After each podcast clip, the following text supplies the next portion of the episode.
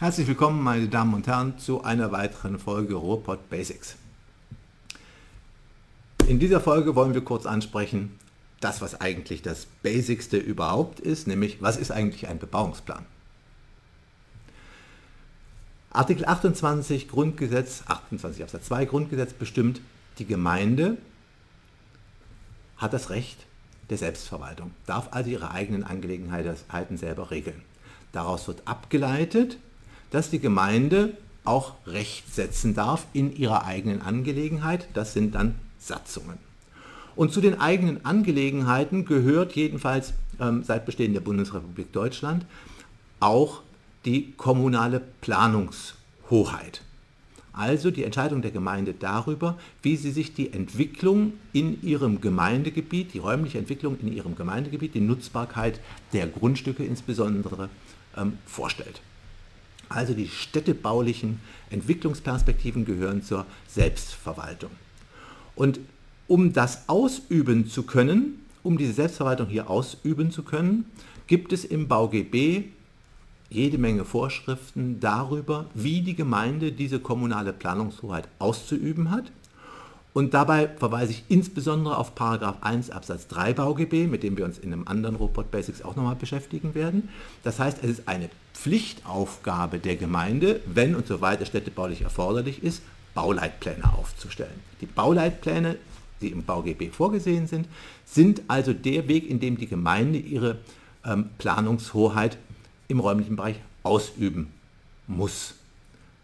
Aber auch nur darf, wenn es städtebaulich erforderlich ist. Also nicht aus allgemeinpolitischen Erwägungen, sondern immer nur aus städtebaulichen Erwägungen. Die Bauleitplanung ist zweistufig, Flächennutzungsplan als vorbereitender Bauleitplan und der Bebauungsplan als verbindlicher Plan, der dann für die einzelnen Grundstücke die Nutzung, die Nutzungsart und das Nutzungsmaß, die überbaubare Grundstücksfläche und so weiter vorgibt. Der Bebauungsplan wird von der Gemeinde auf der Grundlage der allgemeinen Planung im Flächennutzungsplan ähm, in einem Planungsverfahren entwickelt. Dazu gehören insbesondere zweistufige Beteiligung, die frühzeitige Beteiligung der Öffentlichkeit und der anderen möglicherweise beteiligten Behörden, dann die förmliche Beteiligung.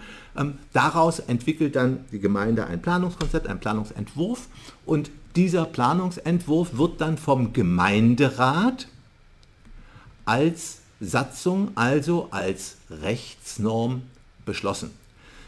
Dieser Satzungsbeschluss des Gemeinderats, der ist letztlich die Abwägung, 1 Absatz 7 BauGB, gerechte Abwägung aller öffentlichen und privaten Belange, ähm, mit denen dann der Gemeinderat, mit der dann der Gemeinderat die Verantwortung für den Bebauungsplan übernimmt und sagt, so wollen wir das haben, so ist es aus unserer Perspektive abgewogen. Und dieser Satzungsbeschluss im Gemeinderat, der wird dann in der Gemeindeverwaltung vorgehalten, in aller Regel auch ins Internet eingestellt und ist dann die Grundlage für die Zulässigkeit von Vorhaben im Planbereich, auch ein anderer Robot Basic über die Zulässigkeit nach 29 folgende BauGB, insbesondere 30 Vorhaben Zulässigkeit im Bereich eines Bebauungsplans. Ich danke für Ihre Aufmerksamkeit. Bis zum nächsten Mal. Tschüss. Vielen Dank fürs Zuschauen. Falls es euch gefallen hat, lasst gerne ein Abo und eine Bewertung da.